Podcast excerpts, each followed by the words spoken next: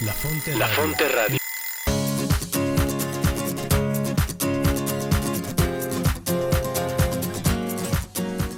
Bienvenidos a tu programa La Brújula. La Brújula. Orientando tu vida con Teresa de Jesús y Juan de la Cruz. Conducido por Cris Torres y Rodo Verduzco. Donde no hay amor, ponga amor y sacará amor. Porque el amor nos hará apresurar los pasos.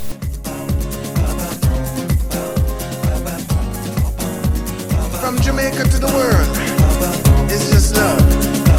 It's just love. Yeah. Why must the children? ¿Qué tal amigos? ¿Cómo están? Les damos la bienvenida a su programa La Brújula. Orientando tu vida con Teresa de Jesús y Juan de la Cruz. Estamos transmitiendo como siempre desde el Centro de Espiritualidad del Carmen de Toluca, aquí en el Estado de México. Nosotros somos Cris Torres. Y Rodo Verduzco. ¿Cómo está Rodo? Muy bien, Cristi, contento de estar nuevamente aquí en el programa La Brújula. ¿Y tú cómo estás? Bien, pues feliz porque hoy vamos a tratar un tema muy especial que me llama mucho la atención. Entonces, pues estoy contenta de iniciar el día de hoy con otro programa. Claro, Cristi, y es un tema que nos han pedido nuestros amigos y gracias a que se han comunicado con nosotros, pues bueno, vamos a profundizar un poquito más sobre este tema. Pero antes de empezar con el tema, ¿qué más hay que decirles a nuestros amigos? Bien, pues quiero recordarles cuáles son las diferentes plataformas que hay para que nos escuchen, que escuchen la programación de la Fonte Radio, que la hacemos con mucho cariño todos los locutores. Y bueno, pues una de ellas es nuestra página de internet, la cual es lafonteradio.com.mx. Otra opción que tenemos para que nos escuchen es la página de los Carmelitas Descalzos, aquí en la provincia de San Alberto, y la dirección es ocd.org.mx. Otra opción que tenemos para que nos escuchen es nuestra página de Facebook y ahí nos buscan como La Fonte Radio. Y por último, eh, les puedo recomendar, hay una página que se llama emisoras.com.mx. Se pueden meter ahí y hay una serie de, de diferentes radios Estaciones de radio. estaciones de radio y ahí nos buscan como La Fonte Radio y también nos pueden escuchar por ahí. Así que como ven, sí ha- tenemos varias opciones. Muy bien, Cristi, bastantes opciones. Y bueno, nada más recordarle a nuestros amigos que nosotros somos un matrimonio que apoyamos en el Centro de Espiritualidad del Carmen de Toluca, Cristi en el Diplomado de Desarrollo Humano y Espiritualidad con Teresa de Jesús y yo, y yo apoyo con San Juan de la Cruz. Así es, Rodó. Pues bueno, ya que, que- le dimos esta información a nuestros amigos, ¿tú quieres mandar saludos? Claro, saludamos nuevamente a nuestros amigos de la Fonte Radio, los que nos siguen todos los viernes a las 7 de la noche y la repetición los sábados a las 11 de la mañana. Y sobre todo a nuestros queridos frailes y a los que nos escuchan por primera vez. Y un saludo muy especial, Cristi. ¿A quién quieres mandar un saludo especial? Pues bueno, a todos nuestros hermanos del Ecuador que ya nos siguen y que hemos hecho una bonita hermandad. Sobre todo mandamos saludos a todos aquellos que están en el Instituto de Espiritualidad de Teresita del Niño Jesús. ¿Cómo ves, Cristi? Muy bien, pues les mandamos un saludo a todos ellos y nos da gusto que, que se estén uniendo aquí a nuestras transmisiones, a escuchar nuestros programas. Y muchas gracias, nos, también nos han invitado a participar. Y bueno, pues bienvenidos a la Brújula. Así es. Pues ahora sí, Rodo, ¿por qué no les comentas a nuestros amigos cuál va a ser el tema del que vamos a hablar el día de hoy? Como bien lo comentamos hace rato, pues vamos a hablar de un tema que nos pidieron que lo ampliáramos. El tema es el silencio como el lenguaje de Dios. Muy interesante, ¿cómo ves, Cristi? Sí, es un, es un tema que me gusta y, y pues bueno, como que es algo que no pensamos normalmente, ¿no? O sea, ¿cómo voy a pensar que el silencio es un lenguaje? Pero, pues sí, por ejemplo, entre los enamorados, muchas veces cuando están en más comunión, más intimidad, no es necesario hablar con palabras ni hablar y hablar, muchas veces una mirada, el tocar algo, este, pues dice más que mil palabras, ¿no? Sí, fíjate, Cristi, y no solamente eso, sino aquellos que buscan una relación más íntima con Dios, el silencio les favorece a esa relación porque es una relación personal. es una relación amorosa y es el encuentro con Dios. Y los que buscan esa relación íntima con Dios saben que el silencio es esencial.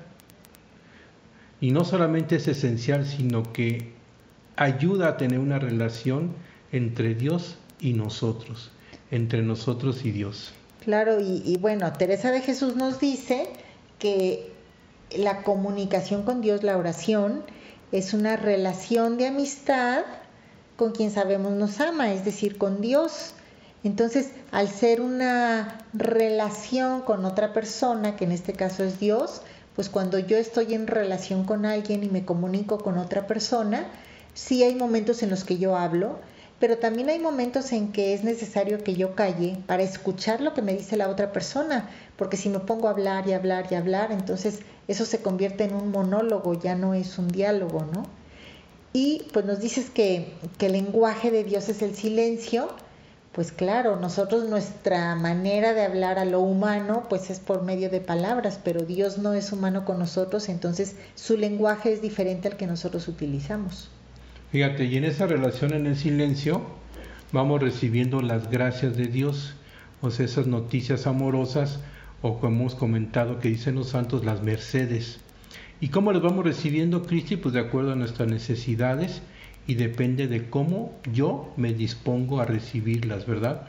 Es decir, que nos vamos disponiendo en la parte humana y espiritual para recibir a Dios. Y hay que recordar que en el silencio la persona se puede reestructurar en sus dos dimensiones. Fíjate qué interesante. La dimensión humana y la dimensión espiritual. Porque nos permite irnos conociendo quiénes somos y también vamos conociendo a Dios. ¿Cómo ves? Sí, pues fíjate que Teresa escribió en alguna ocasión que ella eh, se, se, conocía más cuando estaba en oración, cuando estaba en comunicación con Dios. Pues ella vivió en una monja del siglo XVI y por supuesto que no había ni tantos libros de conocimiento personal, ni psicólogos, ni cosas de ese tipo, ¿no? Entonces, ella una de las maneras donde más se conocía, uno de los lugares donde más se conocía era estando en oración, en comunicación con Dios, porque se daba cuenta de muchas cosas. Claro, y nos vamos a ir capacitando en ese nuevo lenguaje, que no es nada menos que el lenguaje de Dios, y Dios habla en el silencio.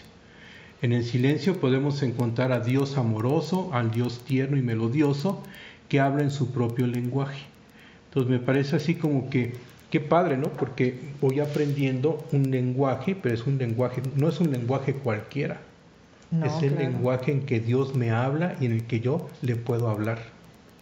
Claro, y, y, bueno, hay que mencionar que Dios nos habla de muchas y de diferentes maneras. Es decir, nos habla por medio de la oración y también nos puede hablar por medio de los acontecimientos que suceden a mi alrededor, por medio de otras personas. Este, no es que yo esté sentada esperando a que del, cielo salga la voz de Dios y escuchar su voz así como estoy escuchando yo la tuya, ¿no? Claro. Y fíjate que en este lenguaje de Dios nos va llevando a lo más profundo de nuestro ser y a nuestra propia profundidad nos va dando esos regalitos y mercedes y esas noticias amorosas de Dios. ¿Y qué son esas noticias amorosas de Dios? Pues nada más, nada menos que lo vamos a ir conociendo. Entonces, no solamente vamos conociendo a Dios, sino que también nos vamos conociendo a nosotros. Y Dios nos va iluminando para darnos cuenta cómo estoy y quién soy. Y fíjate que y vas, lo va haciendo con mucha ternura y mucha paciencia y todo aquello que me impide a desarrollarme como una persona libre, me lo va quitando. Dios me va ayudando a darme cuenta. ¿De qué? Pues de los apegos desordenados, de los vicios, o sea, todo aquello que me impide tener una buena relación con Dios. ¿Nos podrías dar algunos ejemplos de apegos desordenados? Suena así muy remontante. Claro que sí, pero no quiere decir que los apegos sean malos, los apegos son buenos porque yo puedo estar apegado a Dios entonces puedo tener un apego a Dios, pero ¿por qué? Es bueno porque es, es un apego a Dios, ¿verdad? Pero por ejemplo, un apego que es malo es cuando se me desordena, cuando yo de alguna manera pongo la balanza las cosas, por ejemplo, mundanas o terrenales. Vamos a poner un ejemplo, el dinero.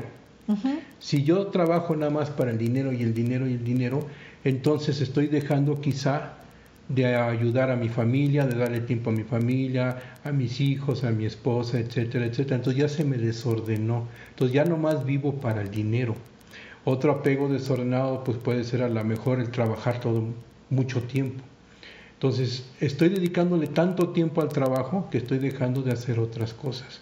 Entonces, tarde o temprano esos apegos desordenados se convierten en vicios y luego después terminan quitándome mi libertad. Entonces, todos los apegos desordenados no solamente me quitan el equilibrio, sino me quitan mi libertad. Me tienen como que amarrado y no me dejan ser yo mismo. Claro, y bueno, esa palabra de desordenados, por ejemplo, o sea, nos hablabas del trabajo. El trabajo es algo muy bueno y necesario y hasta mentalmente útil y nos ayuda, ¿no? Si yo dedico todo mi tiempo al trabajo y me olvido de que tengo familia, de que tengo amistades, de que tengo que hacer otras cosas por todo el tiempo estar en el trabajo, es cuando hablas de que lo estoy desordenando. No es que sea malo, eh, lo malo es dedicarme nada más a eso y olvidarme de todo lo demás. Claro, y mírate que no solamente eso, Crisis, sino también les comento que también voy conociendo a Dios en este caminar, en este lenguaje y en el silencio, me voy quitando todas las imágenes aprendidas de Dios, las que tengo desde mi memoria, desde mi infancia, y entonces Dios me va ayudando también para irlo conociendo. En esa relación, siempre en una relación nos vamos conociendo el uno al otro. Entonces, todo lo que tengo en mi memoria guardada de lo que es Dios, lo que yo aprendí, entonces Dios me lo va transformando y me va diciendo, hey, espérate, yo no soy eso que tú aprendiste, no soy quizá el Dios que juzga, no soy quizá el Dios que está buscando la manera de regañarte, ¿no? O que ese Dios que daba mucho miedo, etcétera. Dios es un Dios amoroso, un Dios que siempre quiere tener la relación con nosotros y que nos ama tan profundamente que no nos hace daño. Entonces lo hace con mucha paz y mucha suavidad. Entonces Dios me va ayudando también a ordenarme, no solamente yo, de mis vicios y mis apegos, sino también de la relación que yo tenga con Él. Claro, es decir, cuando estoy en contacto con Él me doy cuenta de que Dios no es el Dios que, trae, que, a lo mejor aprendí de chico y que y, me doy cuenta que es diferente, que es un Dios amoroso, que es un Dios misericordioso, que es un Dios que me quiere, que es un Dios que me cuida, pero ¿cómo me voy a dar cuenta de eso solamente estando en relación con Él? No hay forma, eso no es algo que yo pueda aprender en un libro o en una biblioteca o en la computadora leyendo. Y yo no puedo conocer a alguien en su totalidad nada más por lo que me dicen o por lo que creo que es esa persona, sino que tengo que relacionarme y relacionarme con ella para poderla entender, conocerla, en las relaciones donde nos conocemos y nos entendemos las personas. Y entonces se me va a ir quitando esas malas imágenes o buenas imágenes quizá, pero esa imagen que yo ya tengo aprendido, que la tengo en la memoria, que la voy guardando, entonces cuando voy descubriendo a la otra persona me voy llevando gratas sorpresas. Entonces dije, ay, no, no, yo, muchas veces decimos, no sé si te haya pasado que decimos, ah, no pensé que fueras a ser así, yo pensé que eras de esta otra manera, pero ahora que te estoy conociendo me estoy llevando gratas sorpresas. Claro, porque si me baso en lo que me dijo otra persona, pues es la perspectiva de la persona, no la mía, y a lo mejor es diferente. Claro, y así es con Dios. Conforme voy conociendo a Dios, entonces me voy dando cuenta quién es Dios. Obviamente no puedo conocer a Dios totalmente. ¿Por qué? Porque no tengo esa capacidad para conocerlo. Entonces, poco a poco Dios me va dando esa capacidad. ¿Cómo? Pues primero yo tengo que irme quitando todas aquellas imágenes todo aquello que me impide esa relación con Dios. ¿Por qué? Porque si para mí Dios era un Dios enojón, un Dios castigador, etcétera, pues entonces yo no me puedo relacionar con alguien si yo todavía tengo esas, o con Dios, por ejemplo, si yo tengo todavía esa imagen, porque creo que luego me va a castigar, o etcétera, etcétera. Pero conforme yo me voy disponiendo, entonces voy entendiendo quién es Dios. Y Dios me va dando esas noticias amorosas, que es lo que dicen los santos. San Juan de la Cruz dice noticias amorosas. ¿Por qué? Porque nos va dando, es poco a poco, con gran suavidad y ternura, Dios me va dando a conocer lo que es Él. Y una noticia es algo bueno. ¿Sí? Entonces, en Dios es algo bueno que me va diciendo, mira, esto yo. Yo muchas veces en el silencio salimos pues gratamente contentos, eh, llenos de paz, de alegría. ¿Por qué? Porque es lo que nos va transmitiendo Dios. Y bueno, si eso lo vemos con los enamorados, Cristi. Entonces, a veces los enamorados, pues acuérdate cuando éramos novios que pues muchas veces con la pura mirada, con una sonrisa, con un gesto nos decíamos todos porque ya nos conocíamos. Entonces así es con Dios, va a llegar un momento en que nosotros vamos a escucharlo y este vamos a ir entendiendo poco a poco quién es Dios. Claro, la relación nos ayuda a conocernos. Pues sí, así que los invitamos a, relacionarnos más con Dios para, poder llegar a, a, pues a que nuestra relación sea más fuerte y amarlo más. No puedo amar algo que no conozco. Claro, y fíjate, y, y voy poco a poco quitándome de todo aquello que me impide, que es lo que acabamos de decir, de esa relación con Dios. Y lo dice San Juan de la Cruz de otra manera, ¿no? Dice que cada quien toma de la fuente según el vaso. Y lo que quiere decir ahí es que la fuente es Dios y el vaso soy yo. ¿Cómo estoy yo? Entonces, yo puedo ahorita hacer un examen y darme, darme una idea, darme cuenta de cómo estoy yo, de qué tengo lleno mi recipiente, de qué estoy lleno yo. Si estoy lleno de cosas de Dios o de qué estoy lleno, ¿verdad? De, por ejemplo, de cosas que a lo mejor son, pues no son tan relevantes. Entonces tengo que ir descubriéndome, por ejemplo, cuáles son mis apegos a cosas que me quitan mi libertad, que me quitan la paz, este, y todo aquello que, que, no me, que me impide relacionarme con Dios. Y eso lo vamos a hablar más adelante, pero hasta el mismo miedo a Dios es una cosa que me impide tener esa relación. El que no estoy acostumbrado a guardar silencio. ¿Por qué no guardo silencio? ¿Por qué? Pues porque no es una costumbre, porque mi voluntad a lo mejor no está desarrollada, está débil y entonces cuando estoy en silencio y me empiezo a encontrar conmigo mismo, que eso lo vamos a ver un poquito más tarde, entonces empiezo de alguna manera a, a, huir, ¿no? Tiendo a huir porque no estoy acostumbrado al silencio y a darme cuenta quién soy. Porque en el silencio no es otra cosa más que también irme conociendo, lo acabas de decir también hace rato, que es irnos conociendo nosotros. Y, y luego lo más difícil es aceptarnos y bueno, pues es parte de, este proceso, de este lenguaje de Dios que nos ayuda en las dos dimensiones, en la parte humana y en la parte divina. Claro. ¿Y qué necesito para escuchar a Dios, para entrar en silencio y escuchar el, lenguaje del que Dios me habla? Pues estar en silencio. Okay. Guardar silencio. Eh, ¿Qué se necesita? Pues se necesita mucha voluntad, se necesitan ganas, y todos tenemos esa necesidad de estar con Dios. El tema es que no sabemos cómo hacerlo.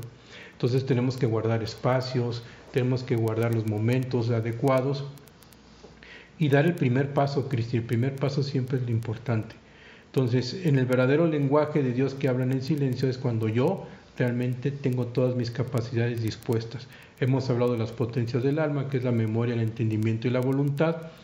Entonces, esas capacidades que son las herramientas que tenemos nosotros para relacionarnos con los demás y con Dios, pues se van afinando como un instrumento, de tal manera que entonces, pues los voy poniendo a tono para poder escuchar la voz de Dios. Ah, muy interesante. Y fíjate que una característica en el silencio es ese trato de amistad íntimo. Eh, Dios nos va permitiendo vernos poco a poco como si estuviéramos enfrente a un espejo. Es una imagen borrosa de nosotros mismos y San Juan de la Cruz nos da nos lo dice de una manera muy sencilla. Nos dice que es como los rayos del sol que iluminan una ventana, pero el vidrio de esa ventana está opaco y sucio. Entonces no nos permite o no permite que entren por completo los rayos del sol, pero nosotros sabemos por experiencia propia por sus efectos que allí está el sol, que hay luz y calor y bueno, pues así es Dios. Nosotros lo estamos viendo a través de, de ese vidrio que está opaco. Sabemos que está Dios, sabemos que existe Dios por sus efectos, pero no podemos realmente verlo así como los rayos de, de la luz o del sol que atraviesan una ventana. No lo podemos ver claramente y eso que nos impide verlo claramente puede ser nuestros prejuicios, nuestras malas ideas que tenemos de Él, este, etcétera, ¿no? Lo que hemos aprendido, las imágenes aprendidas, ¿no? Y al ir limpiando ese vidrio, pues vamos permitiendo que la luz del sol entre, se ilumine, caliente y nos dé vida. Así es la imagen de Dios que vamos descubriendo, ¿no? Claro, entonces cuando yo voy eliminando mis prejuicios que tengo de Él, pues voy dejándolo entrar a mi vida y entonces lo voy experimentando. Claro. Y fíjate que eso para los que les gusta estudiar el santo, pues es lo que llama el santo la purificación, ir quitando aquello que me impide esa relación con Dios. Entonces, es como purificar el agua, ¿no? Yo no me tomo el agua así porque sí, necesito purificarla para quitarle todo aquello que me hace daño. Y entonces lo que me impide la relación con Dios es muchas veces nuestras, hasta mis propias heridas que traigo, ¿no? Entonces Dios me va a ir sanando. Y de alguna manera esa opacidad y sociedad de nuestra alma tiene mucho que ver en el momento en cómo estoy viviendo. Entonces a lo mejor hoy ando ansioso, cansado, etcétera, ¿no? Entonces tengo que darme cuenta cómo estoy para poder decir, bueno, pues, ¿cómo voy a entrar en ese lenguaje de Dios, no? Y el ruido es el contrario al silencio, la exterioridad con la que yo me vivo, darte cuenta cómo me vivo en lo exterior. También habemos personas que nos vivimos en la superficialidad, ¿no? Y que todo eso nos va asfixiando y no nos dejan crecer. Claro, pero bueno, me gustaría aclarar que el silencio o el ruido de que estamos hablando aquí al hablar del lenguaje de Dios es algo, bueno, sí físico, pero también en cierta manera simbólico. Yo puedo estar en perfecto silencio y puedo estar dos horas contestando mensajes en mi celular o viendo el Facebook. No se trata de un silencio de no emitir ruido o de no abrir la boca, sino de una actitud, eh, una actitud eh, ante la vida, ante Dios, ¿no? No, el, no el hecho de, o sea, no porque yo no hable en dos horas significa que estoy en silencio, puedo estar metido en mil cosas aunque no emita ningún sonido. Claro, tienes toda la razón. Y además, fíjate, San Juan de la Cruz llama al silencio la soledad sonora, donde yo aprendo a escuchar a Dios. O sea, no es estar así sin hacer nada o o en una contemplación o en una meditación de, tipo budista donde pues yo todos mis sentidos los dejo separados, los apago, los apago como un switch y ya. No, aquí es no solamente eso, sino afinar mis potencias del alma, o sea, mis oídos para poder escuchar a Dios. Yo lo interpreto como centrar mi atención en Dios, porque muchas meditaciones que andan de moda es, por ejemplo, poner la mente en blanco, hacer un vacío y de eso no se trata. Se trata de centrar mi atención en Dios para entrar en contacto con Él y comunicarnos por medio del callado amor. Claro, así es. Y voy aprendiendo a escuchar a Dios en su propio lenguaje, porque me voy capacitando. ¿Estás de acuerdo?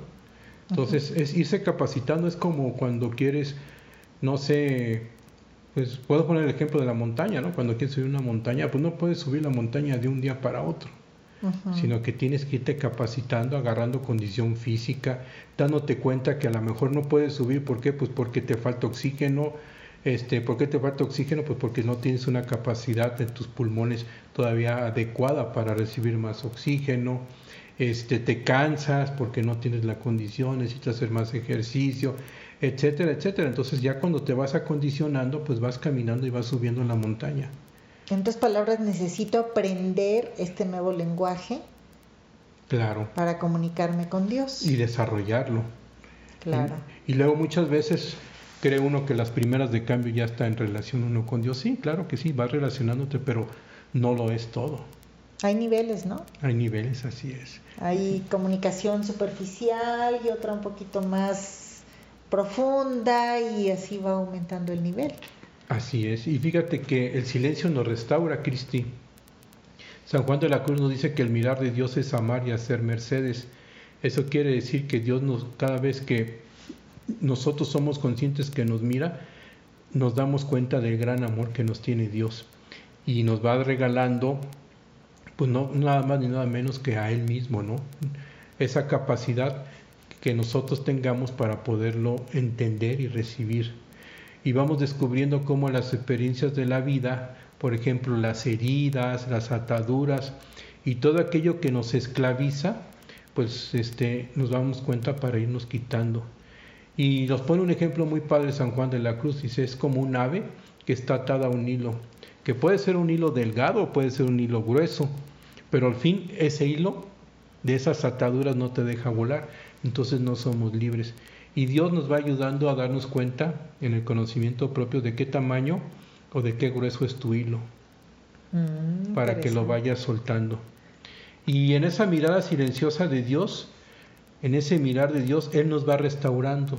En ese silencio nos regresa nuestra dignidad de hijos de Dios. Fíjate nada más que padrísimo.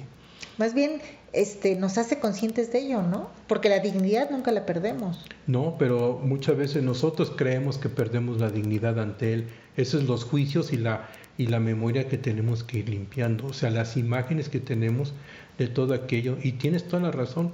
Pero entonces cuando yo me doy cuenta que soy hijo de Dios, que tengo dignidad, Teresa dice que no estamos huecos por dentro, ¿no?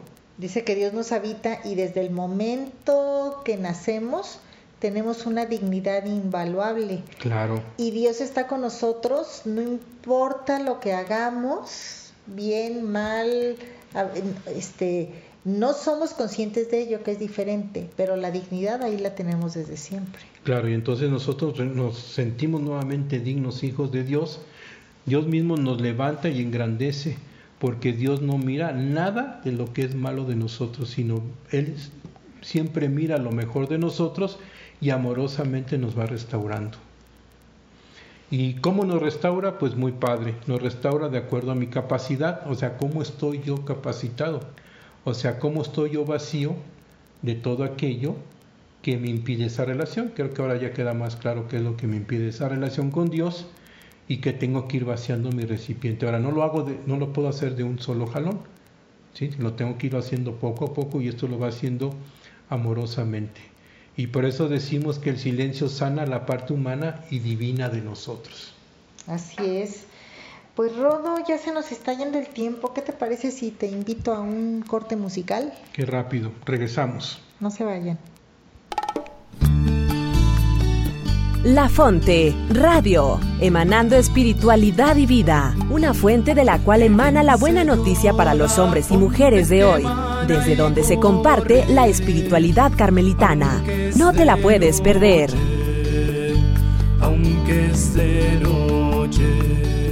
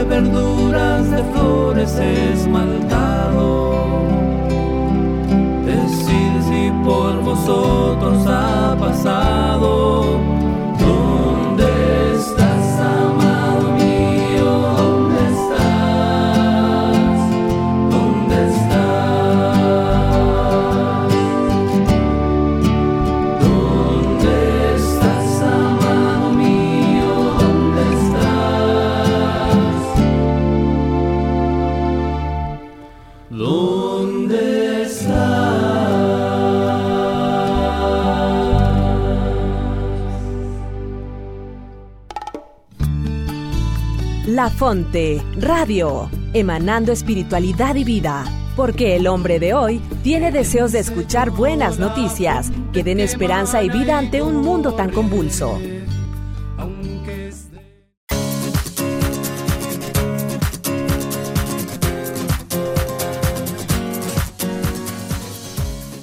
Bien amigos, pues qué bueno que siguen con nosotros. Eh, ya regresamos de este corte musical pues estábamos hablando de un tema interesante que es el silencio y decíamos que el silencio es el lenguaje de Dios, un lenguaje que es necesario que vayamos aprendiendo, así como si yo quiero hablar inglés necesito capacitarme, necesito aprender el idioma inglés para poder comunicarme, sucede igual con el silencio. Y el silencio no se refiere al no emitir palabras, al no emitir sonido, sino es un estado, una actitud eh, que es necesario que tengamos para relacionarnos con Dios. Yo puedo estar en silencio mucho tiempo sin hablar, pero estar en mil cosas, pensando otras tantas en la mente, viendo la televisión, o sea, haciendo muchas cosas y eso no es una actitud silenciosa que me lleve a estar en contacto con Él. Qué interesante, Cristi, porque mira, ahorita podemos hablar de qué aprendemos en el silencio. Y en el silencio, nada más ni nada menos aprendemos a estar en silencio, ajá, ¿verdad? Necesito ejercitar mi voluntad y ejercer mi libertad de buscar esos espacios de quietud y soledad y oración con Dios. Y hay que tener siempre presente con quién me voy a relacionar, ¿sí? ¿Quién es el que va a llenar mi vacío, esa necesidad que tengo? Entonces, en el silencio me relaciono nada más ni nada menos que con Dios. Cuando se practica el silencio se aprende a vivir en él. Si yo no lo practico, obviamente, pues no voy a poder entender qué es el silencio. claro. Y a escuchar la propia respiración. Aprendemos el palpitar del corazón, escuchar también nuestro corazón. Allí donde uno habita consigo mismo, o sea, en el mismo corazón, donde se escucha con mayor claridad los ruidos del espíritu que debemos trabajar. O sea, en el silencio también oímos muchos ruidos.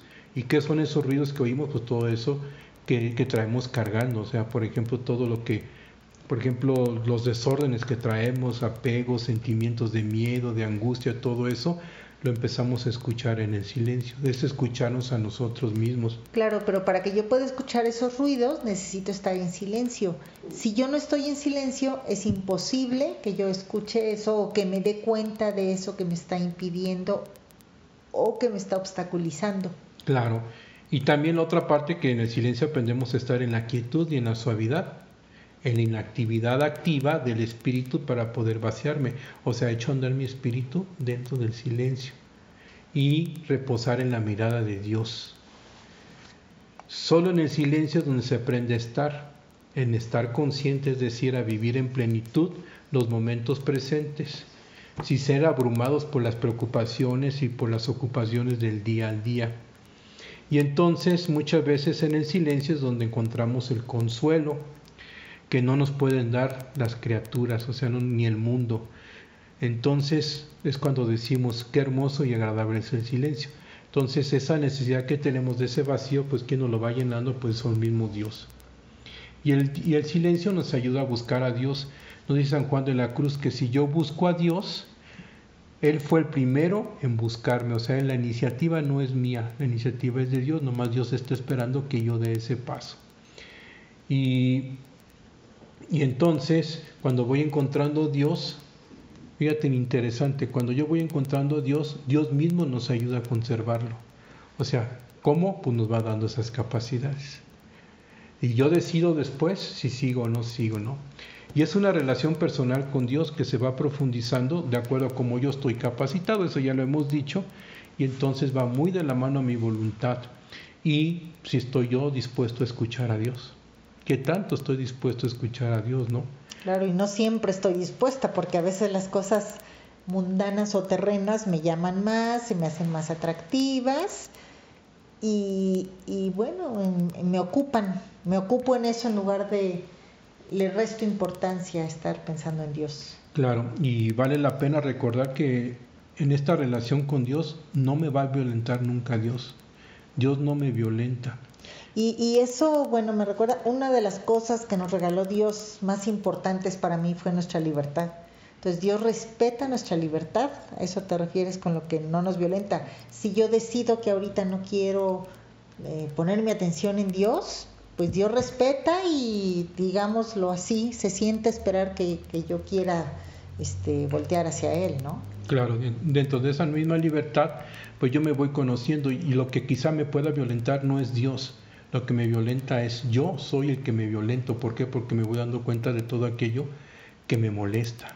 Sí, pero es necesario que yo me dé cuenta. Claro. o que yo tenga la mente abierta a, a recibir, porque si no, pues puedo pasar toda la vida así y, la verdad es que ni me entero.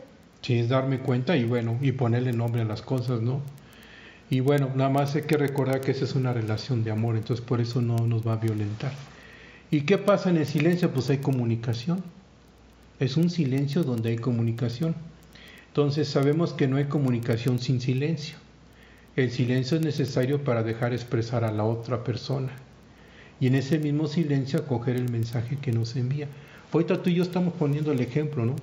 Entre esta conversación con nuestros amigos guardamos silencio para poder escuchar al otro y dejar expresar al otro, si no, no hay comunicación. Sí, si no, no es diálogo. Yo puedo comunicar un millón de cosas, pero el otro no está recibiendo lo que yo le estoy diciendo. Claro, entonces por eso es necesario la participación de un emisor, quien es el que habla y lo que haga lo realice con sinceridad. Es necesario saber cuándo hablar y cuándo hacer silencio, o sea, cuándo estar atento a la escucha y también el saber callar, que es un don. Entonces, en esta comunicación de silencio, pues también tenemos que callar. Por eso se nos pide el silencio. Claro, y la verdad es que se requiere mucho más madurez para escuchar y para callar que para hablar. Porque puedo hablar como merolico aquí dos horas y pues eso se me da fácil, ¿no? Bueno, hay personas a las que no tanto, pero el, el, el callar, el escuchar, el guardar silencio, eso no es tan fácil, se requiere cierta madurez. Y sí, hablando del emisor, pues comunica su modo de ser y de vivir desde su interior a través del lenguaje. O sea, cada vez que hablamos nosotros estamos comunicando quiénes somos, cómo somos, ¿no? Y es la comunicación de sí misma, de esa persona. Y si hay acogida, se establece una relación mucho más profunda. Cuando más sincera sea, mucho más se deja a la otra persona ser libre. Entonces, fíjate, en esta comunicación, pues se, necesita mucho de la libertad, pero también de la sinceridad y también de saber escuchar. En otras palabras, cuando se participa de lo comunicado hay comunión. Cuando yo no participo, entonces no hay comunión, se vuelve nada más un diálogo de un solo sentido. Y por eso el hombre se comunica por medio de lenguajes. La comunicación del ser humano puede ser superficial o profunda. Y eso es muy interesante. Entonces, el único capaz de adquirir una íntima experiencia de Dios y espiritual es dependiendo de cómo yo estoy.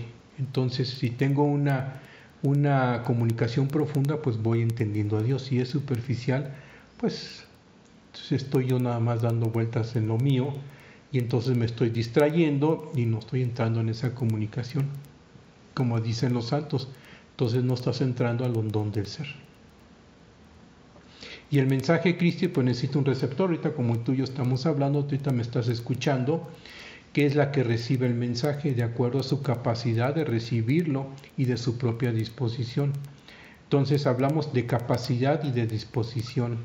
Entonces yo cómo estoy capacitado para recibir el mensaje de Dios o cómo estoy yo dispuesto, ¿no? Y hay veces a lo mejor yo no estoy dispuesto, ¿por qué? Pues porque pues ando con algunas situaciones de preocupaciones, etcétera, etcétera. Entonces hay que ir aprendiendo a ir quitando precisamente todo eso para poderme en diálogo y escuchar y guardar silencio. Pero fíjate, también es importante, y Dios lo hace, se hace a nuestra manera. Si yo hablo ahorita, si yo trato de explicarle algo a un niño de cuatro años, hasta me agacho para hablar con él. No le puedo yo hablar con mi lenguaje muy rimbombante si es que lo tuviera, porque el niño no me va a entender nada. Y ahí, por decirlo de una manera, la culpa no es del niño, la culpa es mía, que no me estoy haciendo a su manera para hablarle este, de una manera que me pueda entender. Lo cual Dios hace con nosotros, simplemente nosotros requerimos abrirnos. Claro. Fíjate, tienes toda la razón. Este dice San Juan de la Cruz que Dios se abaja a nuestra a nuestro, ¿cómo podemos llamar? nuestra estatura, ¿no? Sí, nos habla en nuestro idioma. Si Él nos hablara en su idioma, pues la verdad es que no entenderíamos. Pero vamos, en tu vida espiritual vas caminando como, como un principiante, como un niño, pues se agacha como un niño y entonces te va dando dulcecitos como los niños. Pero conforme vas creciendo, vas caminando, pues ya no te da dulces, ya no necesitas dulces, necesitas otras cosas. Entonces, este, pues es un gran Dios, ¿por qué? Porque como bien comentas, se va adecuando a nosotros sin violentarnos, ¿no? Y entonces, pues el hombre por su libertad, pues somos capaces de dar cabida y de aceptar cualquier mensaje o simplemente rechazarlo, Claro. ¿verdad? Y en una verdadera comunicación y diálogo, en ese silencio receptivo se acoge al otro en su totalidad, o sea, te puedo acoger en mi totalidad. Se escucha el mensaje, se percibe y se valora en su contenido y al final se puede dar una respuesta objetiva de acuerdo al mismo mensaje. Y hay que recordar, fíjate, que una persona que no está abierta es nociva para la relación interpersonal. Oyen, pero no escuchan. Y hay una cerrazón en sí misma, dando como significado el desprecio y el egoísmo hacia la otra persona. Entonces, esto es muy padre porque yo tengo que saber si yo me estoy relacionando, estoy abierto a escuchar en este silencio a Dios. Si no, me estoy volviendo a lo mejor medio egoísta, ¿no? Y fíjate, ahorita está muy de moda la escucha empática. Yo puedo escuchar de muchas maneras, pero algo eh, que nos sucede a muchos con mucha frecuencia es que yo estoy escuchando a otra persona que me está platicando algo, pero no estoy escuchando. La verdad es que estoy pensando qué le voy a decir o qué le voy a contestar o estoy juzgando lo que me dice, esto estuvo bien, esto estuvo mal, y eso no es una escucha empática, eso no es una verdadera escucha. Estoy Y- guardando silencio en lo que habla, pero yo estoy con mis rollos mentales. O juzgando, Sí, por eso, o juzgando o pensando qué le voy a contestar, Claro. y eso no es escuchar. o estar a la defensiva. ¿Verdad? Interesante. Yo creo que podemos decir como conclusión de esta parte que quien sabe guardar silencio escucha y habla mejor, Claro. ¿verdad? Porque entiende a la otra persona y una comunicación. Y mira, Cristi, podemos también hablar sobre el miedo al silencio.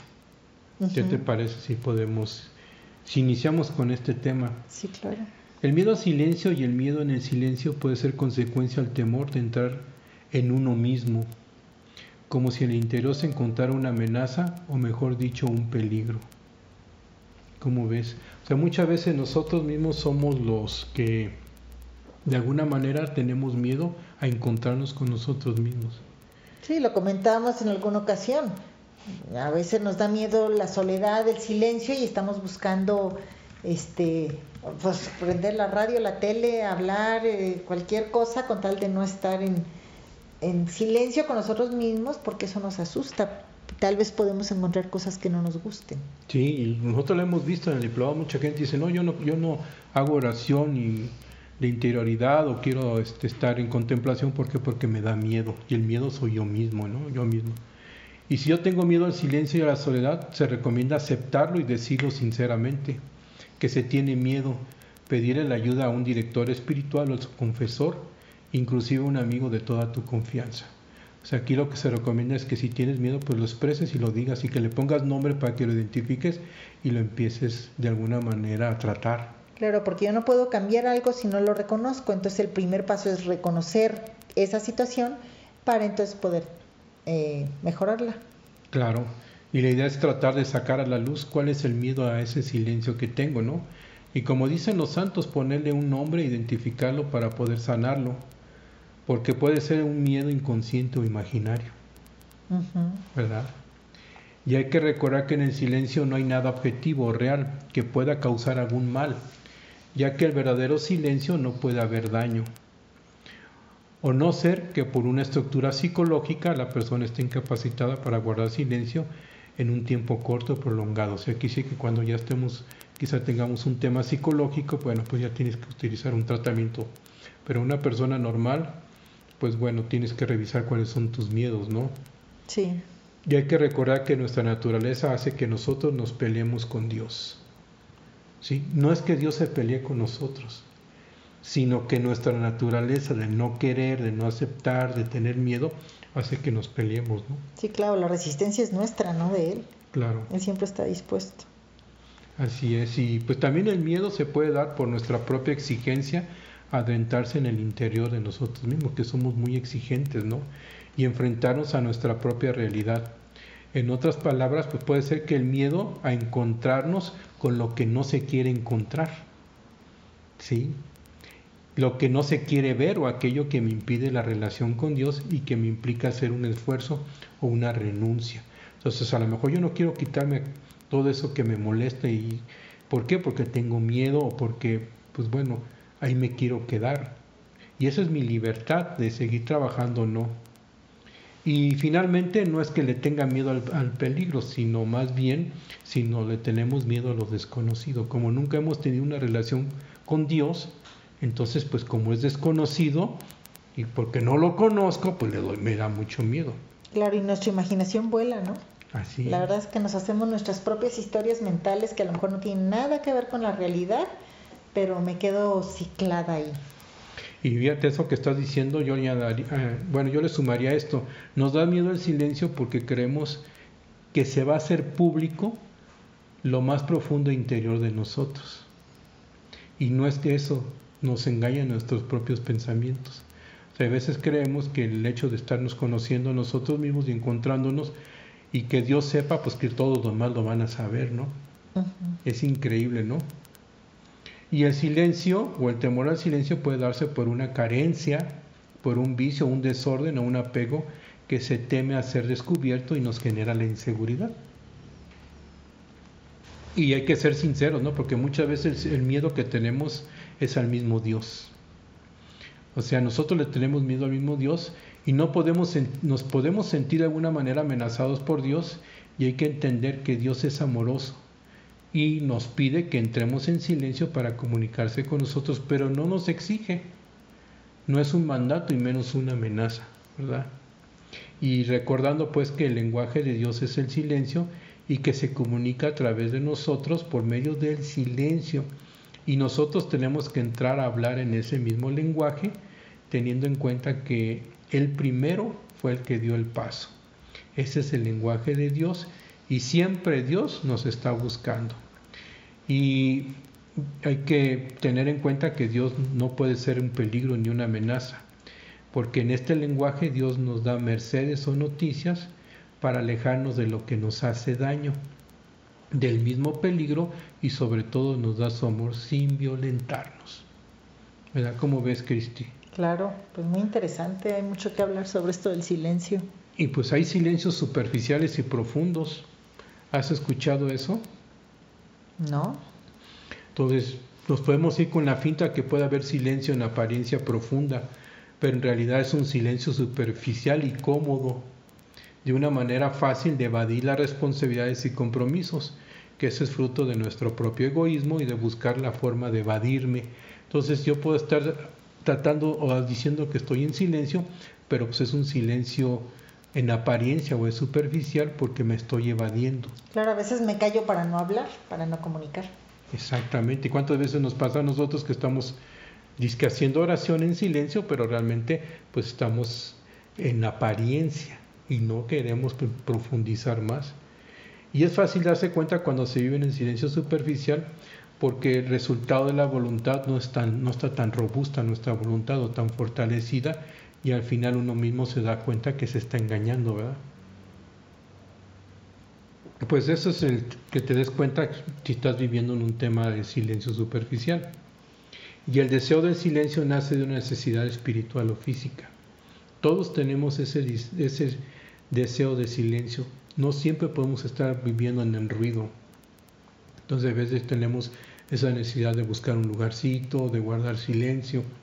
El deseo espiritual nace de la necesidad de relacionarme con el mismo Dios, de una atenta escucha a Dios, de sentirnos amados y de ir conociendo el misterio de Dios y el de conocernos a nosotros mismos. ¿Cómo ves, Cristi? Sí, hay muchos tipos de silencio y pues es eh, no buscarlo como un obstáculo, ¿no? O como un pretexto. Y fíjate que el silencio tiene cosas positivas. Por ejemplo, podemos hablar que el silencio agudiza los sentidos. Pero no sé si lo hablemos en este programa o lo dejamos para el siguiente otro programa. Pues ya habíamos hablado en, en- en un programa anterior sobre el silencio y decíamos que tiene muchas ventajas para nuestra, para nuestra persona, para nuestro físico, inclusive, inclusive nos trae la paz, nos elimina el estrés, nos trae tranquilidad, este, Claro. sosiego. O sea, no- la verdad es que nos ayuda de muchas maneras el silencio. A veces le tenemos miedo, pero es muy benéfico para nosotros.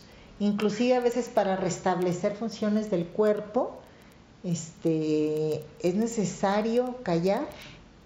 Es necesario callar. Y cuando hablamos mucho, el cuerpo también reclama. Claro, es así. Se te, ay, este, ando enferma de la garganta, ando ronca, ¿por qué? Pues porque hablé mucho, porque grité, etcétera, ¿no? O sea, me estuve forzando. Cuando vamos sobre algo que no es natural para nosotros, hasta el cuerpo reclama. Y, y fíjate lo que está diciendo Cristo, y volviendo al tema del silencio que agudiza los sentidos, pues agudiza los sentidos internos y externos, corporales y espirituales. Entonces va agudizando los sentidos del alma. Así como la ausencia de ruido se escucha el sonido o el ruido más leve, el alma se sumerge, que se sumerge en el silencio, se adentra en el lenguaje sutil de Dios. O sea, vamos aprendiendo a escuchar todos esos ruidos Acuérdate, cuando alguien está en silencio, alcanzas a oír los ruidos de los grillitos, de, de, de- Yo me acuerdo mucho que mi mamá de repente tenía el oído tan agudo que, que escuchaba el ruido de los alacranes. Cuando, ahí hay un alacrán y nosotros, ¿dónde mamá? Lo acabo de escuchar por el ruido que hacía el alacrán en tierra caliente. Wow. Entonces vamos agudizando los, los sentidos de tal manera que vamos escuchando hasta el susurro de Dios. Claro, escuchar hasta nuestro propio cuerpo, ¿no? Tantas cosas que nos quiere decir y, ay, me duele la espalda, ¿por qué te duele? Ay, no sé, y sigo y sigo y sigo hasta que llega un momento que caigo enfermo porque no quise escuchar ese mensaje que me estaba dando mi cuerpo con ese dolor de espalda, de garganta o de lo que sea, ¿no? Fíjate, y se escucha la voz del corazón que tiende hacia Dios.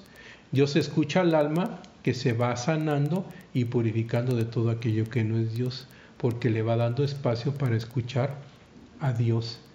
Y en este tiempo, este, bueno, en este tiempo, en el silencio, en este ambiente de silencio, se agudizan y se ejercitan los sentidos internos. También se afinan los sentidos físicos, que era lo que hablábamos, como el oído, ya lo habíamos dicho en otro Sí. programa, la vista, el tacto, y nosotros podemos distinguir esos estímulos, ¿no? Eh, la perseverancia es fruto de nuestra voluntad. Entonces, si yo quiero estar en silencio, pues tengo que fortalecer mi voluntad en una lucha contra el ruido externo y el ruido interno para lograr el encuentro con el amado, o sea, con Dios, ¿no? Claro, eso me queda claro que esta actitud de, de, de estar en silencio para comunicarme con Dios tiene todo que ver con la voluntad. Si yo decido hacerlo, lo puedo hacer. Si no, hay un millón de pretextos que puedo buscar. Hasta ahora sí que hasta la mosca que pasa volando me va a sacar de ese silencio, me va a distraer y me va a desviar de- del camino. Claro, y uno de los frutos del silencio es la paz.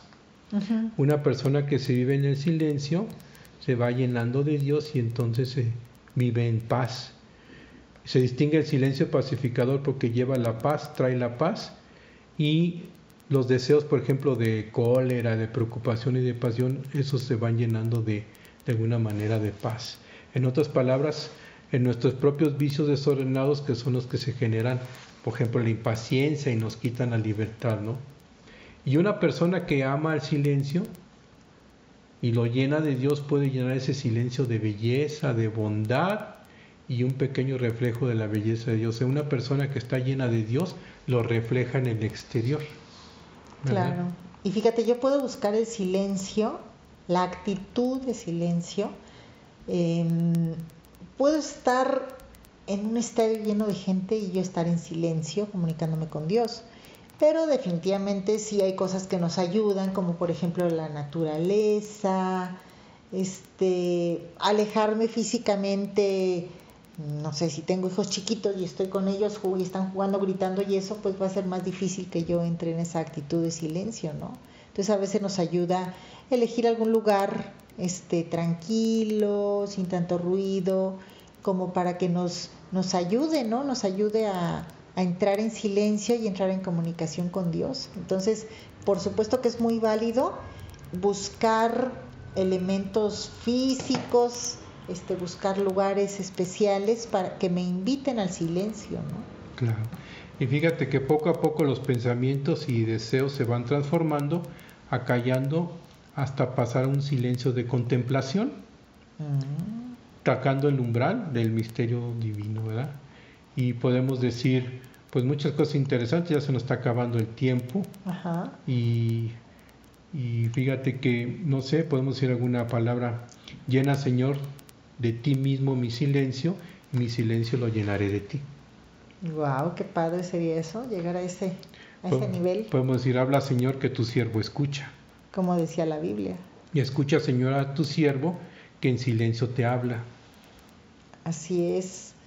Pues fíjate, Teresa tiene una frase muy famosa que dice, lo que más te despierte a amar, eso hacer, para entrar en contacto con Dios. Entonces, si yo realmente siento amor por Dios, si yo quiero estar en contacto con Él, si es la persona a quien yo amo, pues voy a buscar, voy a propiciar ese, ese silencio para entrar en comunicación con Él. Claro, llena Señor de ti mi silencio y mi silencio lo llenaré de ti.